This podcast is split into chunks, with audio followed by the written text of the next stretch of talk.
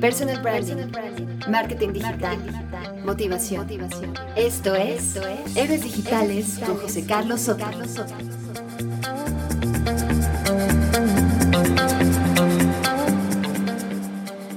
Hola, ¿cómo estás? Soy José Carlos Soto y esto es el episodio 7 de Héroes Digitales.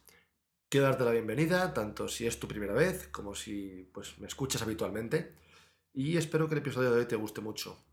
Yo tengo que confesarte que esta entrevista me ha encantado. Pasé 30 minutos hablando con Frick Martínez, que es nuestro invitado de hoy, y aunque no fue muy larga, saqué un montón de perlas. Me parece que es oro puro.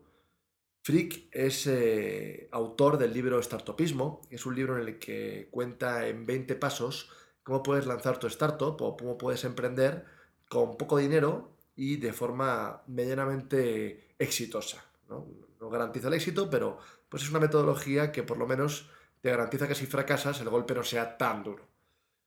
Lo cual no es malo, dentro de lo que cabe es una de las, de las garantías que esperamos cuando arrancamos, ¿no? cuando queremos enfrentar el miedo de un proyecto y no sabemos muy bien qué tenemos por delante.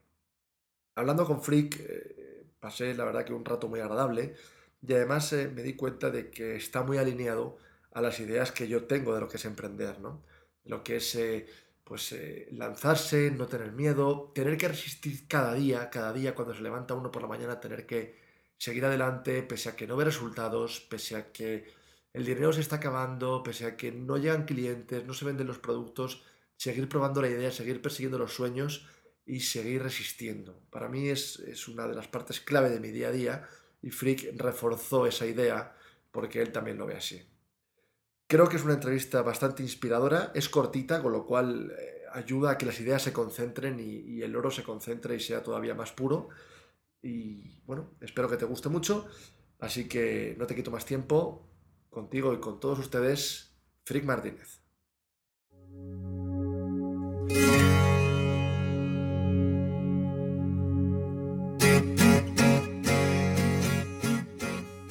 Hoy tenemos con nosotros a Frick Martínez, que es eh, artista, empresario, autor y emprendigente y autor del libro Startupismo. Eh, buenas tardes, Frick, ¿cómo estás? Bien, ¿y tú? ¿Qué tal? Todo bien, Gracias todo por la invitación. No, gracias a ti por, aceptarla y por estar conmigo aquí en el, podcast. Oye, no voy, a, no voy a empezar presentándote y tal, porque bueno, ya en la introducción ya lo, ya lo he hecho. Entonces, quiero ir al grano contigo, porque creo que tienes mucho que contar. He estado, he estado viendo tus vídeos, he estado viendo las, las conferencias que has dado en Fuck Up Nights y tal, y me parece que tienes muchísimo que contar. Entonces, quiero empezar con una pregunta muy específica. Es, ¿cuántos fracasos hay que tener para conseguir un acierto en el mundo del emprendimiento? No sabré decir así con, con mucha seguridad, pero sí he tenido muchos fracasos. Y más bien es un eterno fracaso, es decir, todo el tiempo tienes que estar dispuesto a lo que, a lo que estás haciendo puede no servir. Así que. O sea que estás preparado siempre para, para el fracaso, ¿no? Ah, sí, claro. Y de hecho cada vez me hago más inmune a él. De forma que tienes que estar dispuesto a que las cosas no jalen porque, como dicen, un startup es el enterarte de que si lo que se te ocurrió es verdad. esa, esa, es una buena frase. sí. tienes, tienes la idea y luego lo montas y a ver qué pasa, ¿no? Exactamente, es un eterno experimento, así que a veces funciona algo, pero lo que no funciona no le haces caso y si no funciona nada, pues tienes que volver a cambiarlo y volverlo a cambiar y las veces que sea necesario. Y si ya de plano ves que no sirve absolutamente nada después de cambiar la idea, pues ya desechas esa semilla y te buscas otra. Oye, ¿y, cómo, se levanta, cómo se levanta uno del fracaso? ¿Cómo se recupera uno de un fracaso cuando le pone toda la emoción y la ilusión a un proyecto? Es que mira, hay que ser, digamos, suficientemente mm, eh, resilientes y también intuitivos para saber que no se trata de que hagas algo y a ver cómo nos va y que al final te enteres, sino la nueva forma de hacer las cosas es tienes tanto contacto con la respuesta de la gente y de sus opiniones que conforme vas creando tu producto o, proyecto, te vas enterando de que si está jalando o no. No tanto como antes de que te encerrabas en tu sótano a hacer un producto y después de un año de trabajo lo mandabas a las tiendas y a ver si les gustaba a la gente o no. Claro. Sino ahora es distinto. El fracaso, hay una frase que dice, fail fast, succeed faster. Es decir, si vas a fracasar, fracasa ahora porque es más probable que tengas éxito si fracasas pronto. O yo, mi forma de decirlo en las conferencias es, si te vas a caer de, de un árbol, es mejor caerte de la rama más baja. Claro. O sea, el chiste es no haber esperado, a ver en qué momento si sirve o no sirve. Entonces los fracasos no te pegan tan duro cuando son de una rama baja. Entonces hay que buscar el fracaso lo más rápido posible. O sea, como dicen, tienes que, que, matar tu startup. Tú tienes que ser tu primer, tienes que ser abogado del diablo y tienes que ver las razones por las que no sirven las cosas. Y entonces, lo, mientras más rápido te enteres de que no sirve tu producto, pues mejor. Ahora, sí he tenido fracasos más grandes que esperaba que pasaran cosas más grandes y después de meses no funcionaron. Y la verdad es que no me, o sea, en algún momento igual y si te deprimes y si dices qué mal que no funcionó, pero la verdad es que no me molesta. aprendes al final del día, ¿no? Sí, es que es aprendizaje. Mira, el, el director de Google decía, ¿no has tenido fracasos? Y entonces, ¿de dónde cojones sacas la información? claro. claro. ¿Dónde lo sabes, no? Claro, es que es, es, pura información. Entonces, la gente que ya ha tenido muchos fracasos, es mucho más probable que ya no tenga fracasos después. En cambio, si de pronto te fue muy bien con una empresa o con un proyecto y resulta que de pronto las cosas no van muy bien, no estás adiestrado para tener fracasos, así que eres alguien muy volátil que de pronto se puede deprimir y echar todo a la basura. Claro, eh, tienes, mucha razón.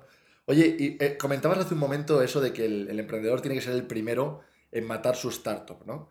Pero eso me parece que está bien y creo que tienes razón, pero creo que muchas veces no sucede, ¿no? Nos, apegamos a nuestro bebé y nuestra idea y queremos que sobreviva como sea y al final es peor.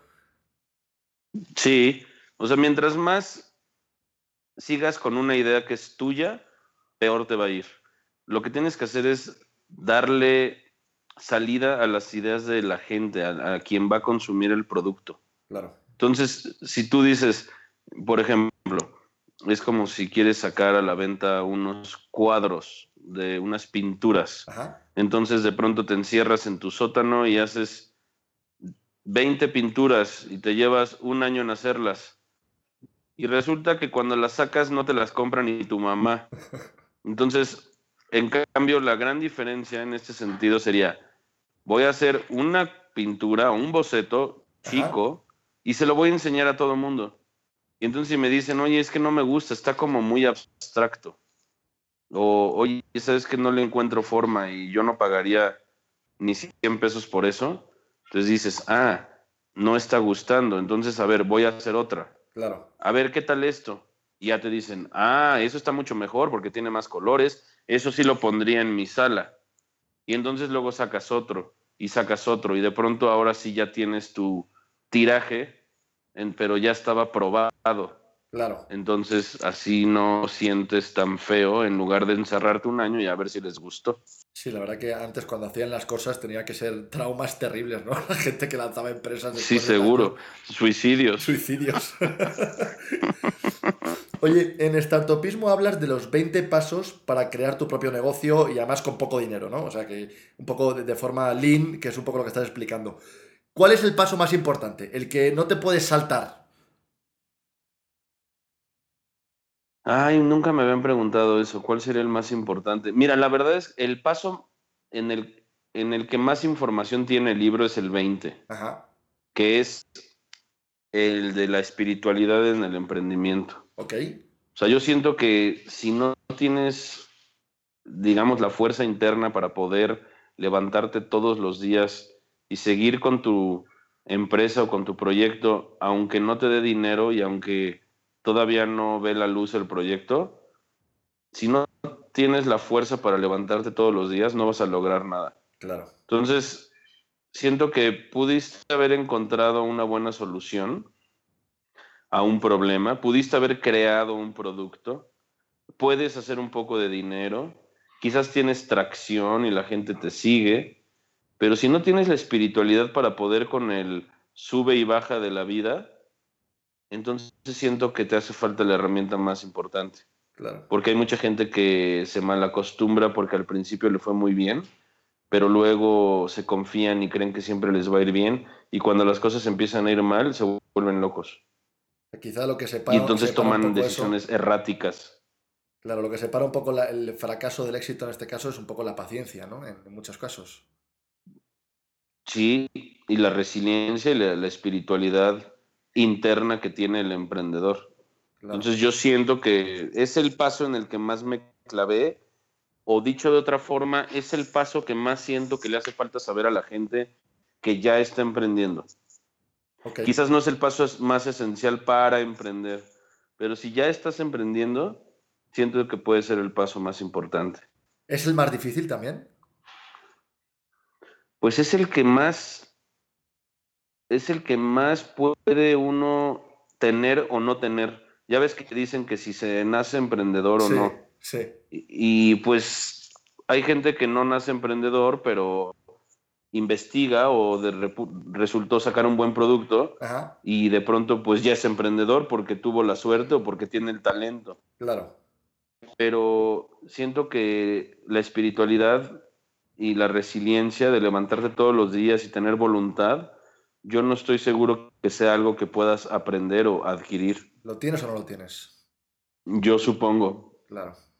¿Te ha pasado alguna vez No el- estoy el muy no seguro. tenerlo con algún proyecto, el que te falte? Pues bueno, cada proyecto siempre, o sea, todos los días de mi vida necesito de ese punto. Todos los días de mi vida necesito sacar de algún lugar la fuerza para poder seguir avanzando en mi producto, en mi proyecto, aunque no vea que vayan bien las cosas o aunque reciba tres malas noticias en el mismo día, Ajá.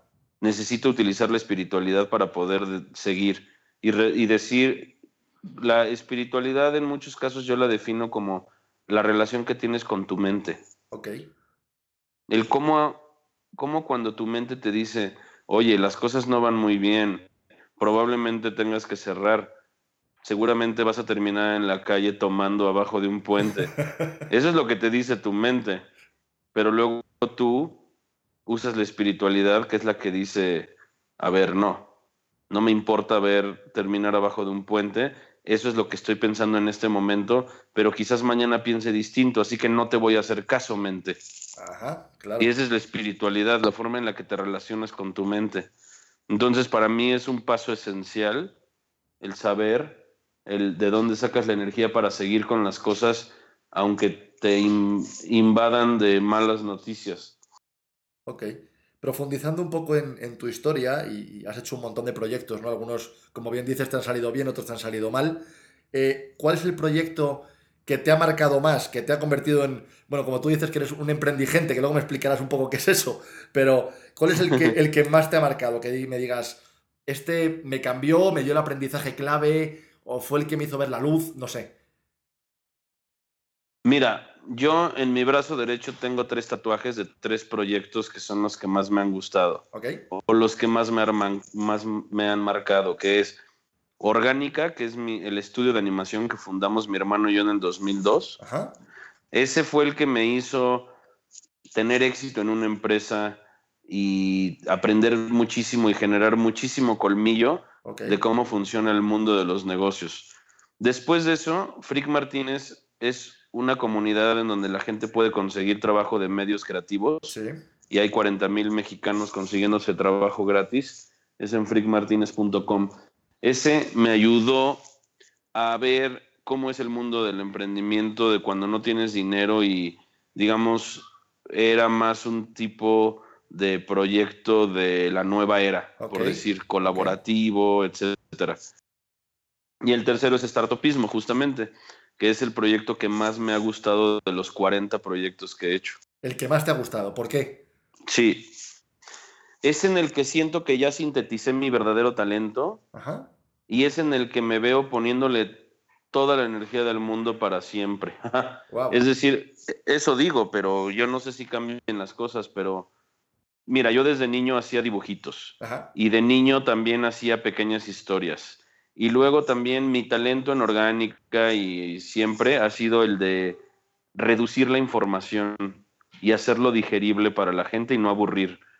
Y entonces después conocí el mundo del emprendimiento, empecé a dar pláticas, me di cuenta que los jóvenes no tenían ni la menor idea de temas esenciales del emprendimiento, entonces decidí hacer esta guía y eran 70 imágenes.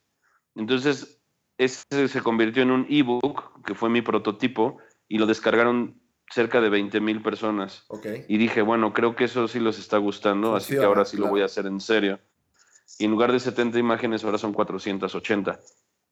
Entonces, disfruté muchísimo hacer el libro, aunque me puse unos desvelones de miedo, pero al final es la primera vez que tengo un producto que vender. toda mi vida había hecho servicios.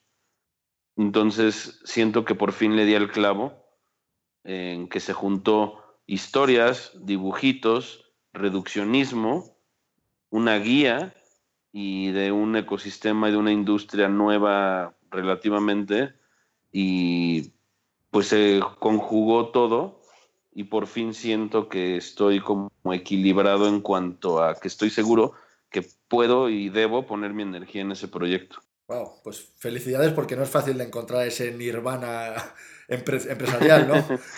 E, exacto, muchas gracias. Felicidades. Oye, pues volvamos un poquito al tema del emprendigente. ¿Qué es, qué es un emprendigente? Es la primera vez que lo mm. oigo en mi vida. Ok, pues yo me digo emprendigente porque, bueno, siempre me ha dado, siempre me ha gustado darle vuelta a las cosas y no ser convencional. Así que inclusive mis tarjetas de presentación dicen emprendigente. Y es la mezcla entre emprendedor e indigente. Sí. porque en cualquier momento, como emprendedor, en cualquier momento terminas abajo de un puente, ¿no? Como dije antes. Sí. Entonces, pues es un poco la mezcla, digo, eh, digamos que es una palabra chistosa por la mezcla de esos dos conceptos, pero más profundamente realmente es el hecho de estar dispuesto a no tener dinero con tal de seguir tus sueños. Okay. Entonces, pues emprendigentes como, por ejemplo, ahora voy a sacar unas playeras que dicen, soy emprendigente, no me alimentes, o algo así. O eh, eh, emprendedor, se acepta comida.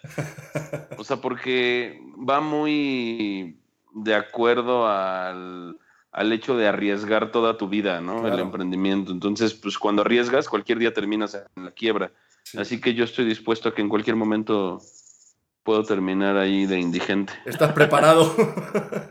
Estoy preparado psicológicamente para lo peor, así que todo lo que venga mejor que eso será bienvenido. Qué buena filosofía. Yo, fíjate, cuando empezaba un proyecto hace un par de años, decíamos que monté una empresa ¿no? con un socio y en lugar de ser empresarios decíamos que éramos emprecarios, porque no teníamos, no teníamos un peso, ¿no? Entonces éramos emprecarios.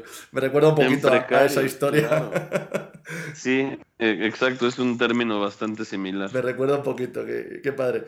Oye, eh, has comentado antes una cosa que te había motivado un poquito a hacer, a hacer startupismo, ¿no? Que es que los emprendedores de hoy en día, sobre todo los, que son más jóvenes, pues no tienen ni idea de, de montar una empresa y necesitan una guía. Yo esto me hace un poco reflexionar, porque te cuento un poco una, historia que yo viví.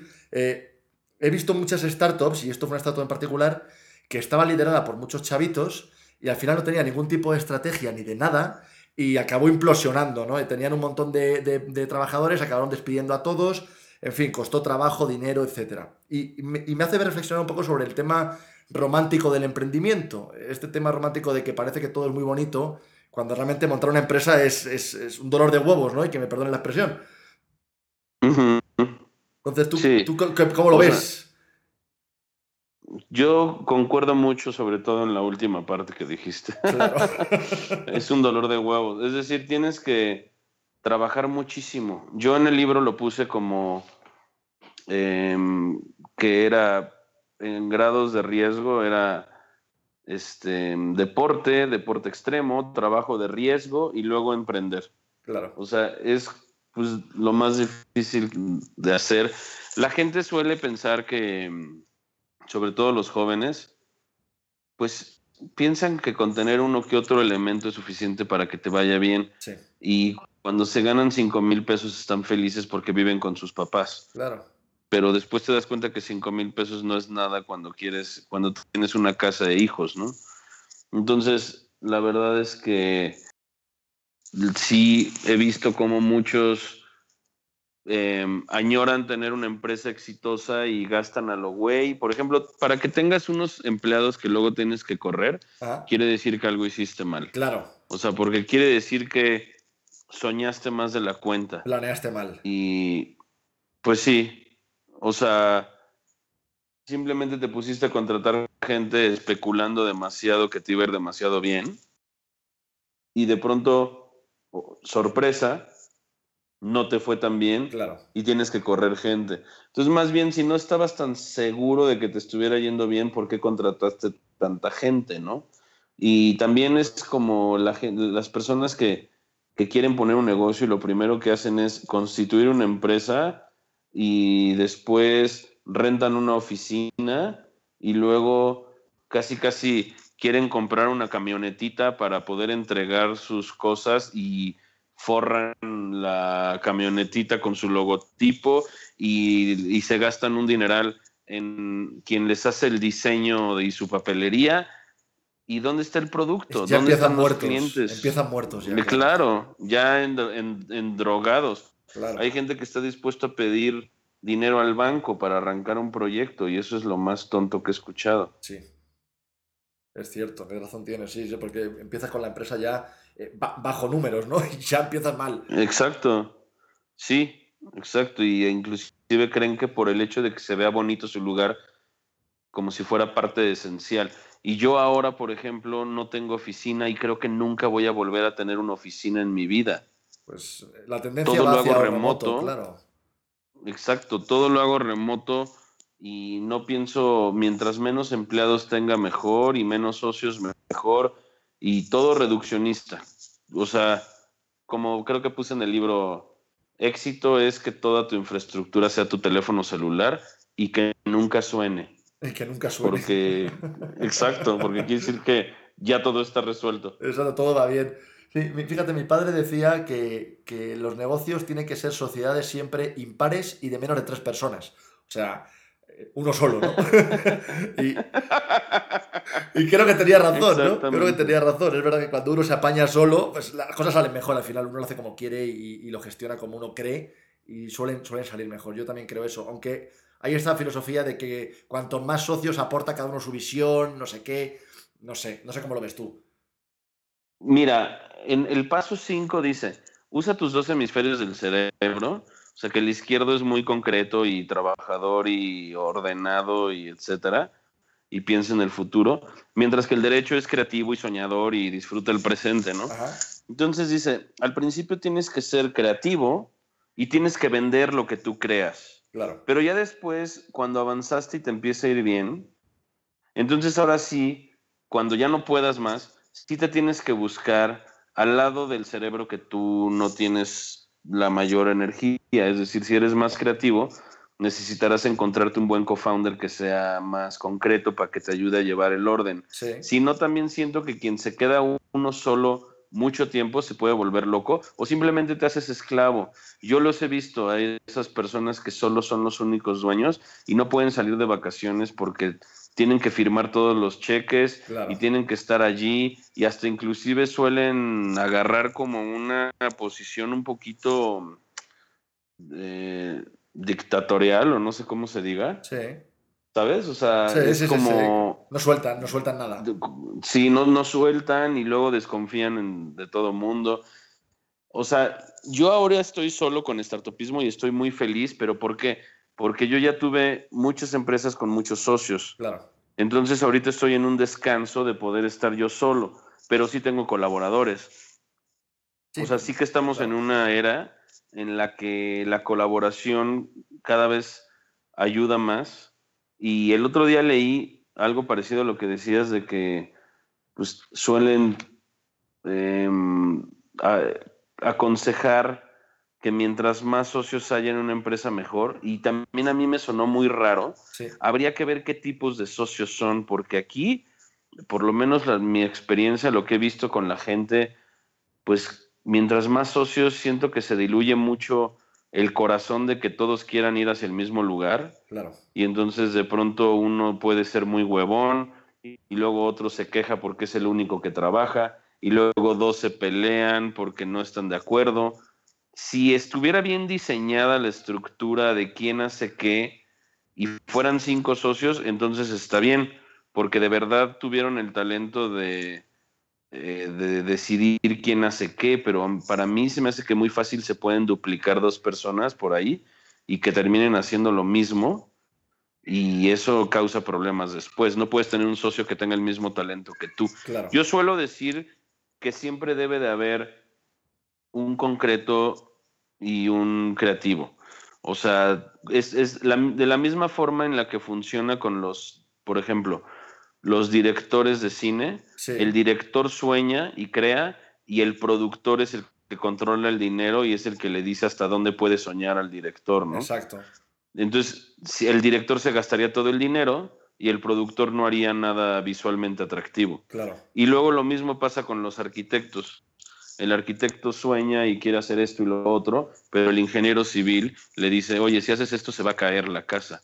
Entonces, es como una buena simbiosis. Y entonces en el emprendimiento tecnológico, sobre todo, sí debe haber alguien que haga la parte técnica que nadie sabe hacer y debe haber otro que la venda. Y en mi libro puse el ejemplo de Steve Jobs y Steve Bosniak. Claramente. En donde si uno, uno sin el otro no hubieran hecho lo que hicieron. Claramente, claramente. Si son el ejemplo de mayor éxito y, cada uno con sus, sus, talentos, ¿no? Aunque acabaron mal al final del día, pero, pero bueno, lanzaron un producto, una, una marca al estrellato. Pero, exactamente. Claro. Oye, Frick, para terminar, y, quiero que, hagamos algo como un, trabajo un poquito de síntesis. Si, tuvieras que poner en, una pancarta gigante en mitad de una ciudad llena de emprendedores una frase, ¿qué les pondrías? está difícil. Una frase. Sí, está muy difícil si pudiera tener que ser algo así. Yo sería algo así como, aviéntate porque la vida es corta. O sea, yo todo lo. Todo.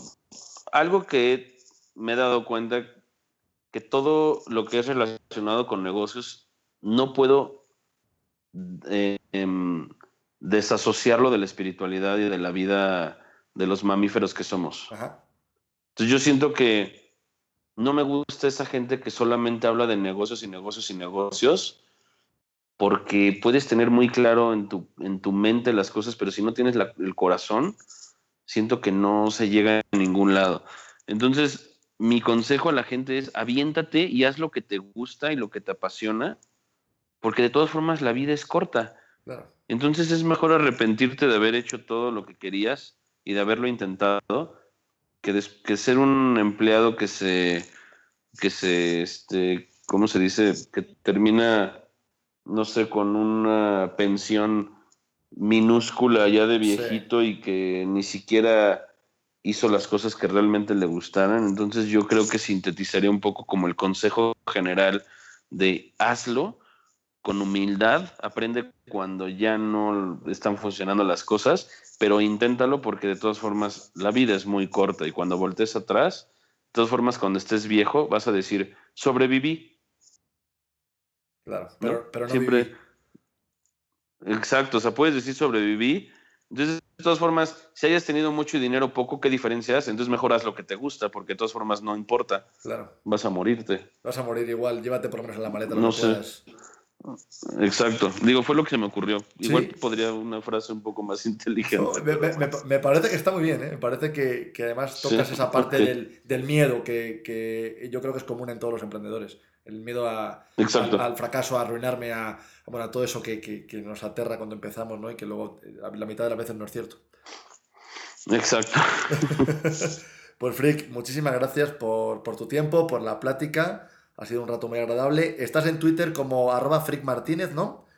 Sí, arroba Frick Martínez en Twitter y en Facebook puedes buscar arroba startupismo. Ok, arroba startupismo, vale, para que los oyentes te puedan buscar si te quieren preguntar alguna cosa o, quieren tu sabio consejo, pues que, sepan dónde encontrarte.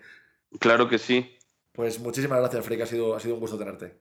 Un placer, muchas gracias por la entrevista y saludos a todos. Gracias a ti.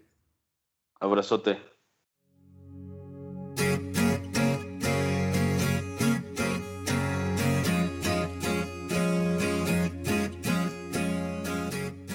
Qué inspirador ha sido hablar con Frick. En serio, eh, espero que te haya pasado lo mismo que a mí, pero cuando hice la entrevista salí con esa sensación de que no estoy tan equivocado en mis proyectos, de que emprender es un camino que es duro, pero que fracasar no es un mal síntoma, y muchas veces esas voces contrarias dentro de nosotros y fuera de nosotros, que nos generan miedo, incertidumbre, desconfianza en nuestras propias posibilidades, eh, no hay que escucharlas y hay que seguir adelante porque más allá está el, dorado, ¿no? está el, famoso, el famoso tesoro que perseguimos y que no siempre vemos con claridad. Espero que te haya inspirado tanto como a mí y espero que, bueno, pues le des una oportunidad a tus proyectos a partir de esta entrevista, que sigas adelante y que te levantes todos los días con ilusión. No hay nada más importante que levantarse cada día con ganas de conseguir las cosas, y muchas veces es la parte más difícil de lograr. El libro de Frick, Startupismo, es un libro en el que explica su metodología para en 20 pasos lanzar tu empresa y pues llegar al éxito un poco más fácilmente de lo que harías a lo mejor de una forma intuitiva. Es un gran libro, es un libro ilustrado y por eso le pedí a Frick que me diera un ejemplar dedicado para uno de los oyentes, para ti, que eres emprendedor, que persigues tus sueños y que escuchar a Frick te ha hecho sentirte un poquito más seguro de lo que estás haciendo. Como ya he hecho en otros episodios, sortearé el libro a través de mi cuenta de Twitter, arroba jcarlosoto, y bueno, solo habrá que dar retweet a un tweet que publican en la cuenta, y entre todos los que participen den retweet, pues elegiremos un ganador. Así que participa, te puedes llevar un libro firmado por Frick y quizás sea el inicio de tu nuevo proyecto. Gracias por haber llegado hasta aquí un día más, gracias por acompañarme en este podcast, en esta aventura. Espero que cada día te guste más lo que hago, espero que cada día te esté inspirando mucho más la gente que viene. Y si tienes cualquier feedback, cualquier idea, cualquier pregunta, lo que sea, no dejes de escribirme a través de Twitter, arroba jcarlosoto, o al correo del programa héroesdigitales arroba jcarlosoto.com. Gracias, nos vemos la próxima semana. Y recuerda, no dejes nunca de perseguir tus sueños. Hasta pronto.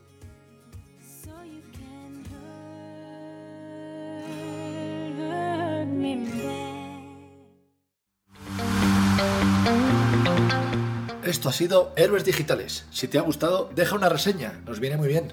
Puedes encontrar más episodios en jcarlosoto.com. Gracias, hasta el próximo episodio.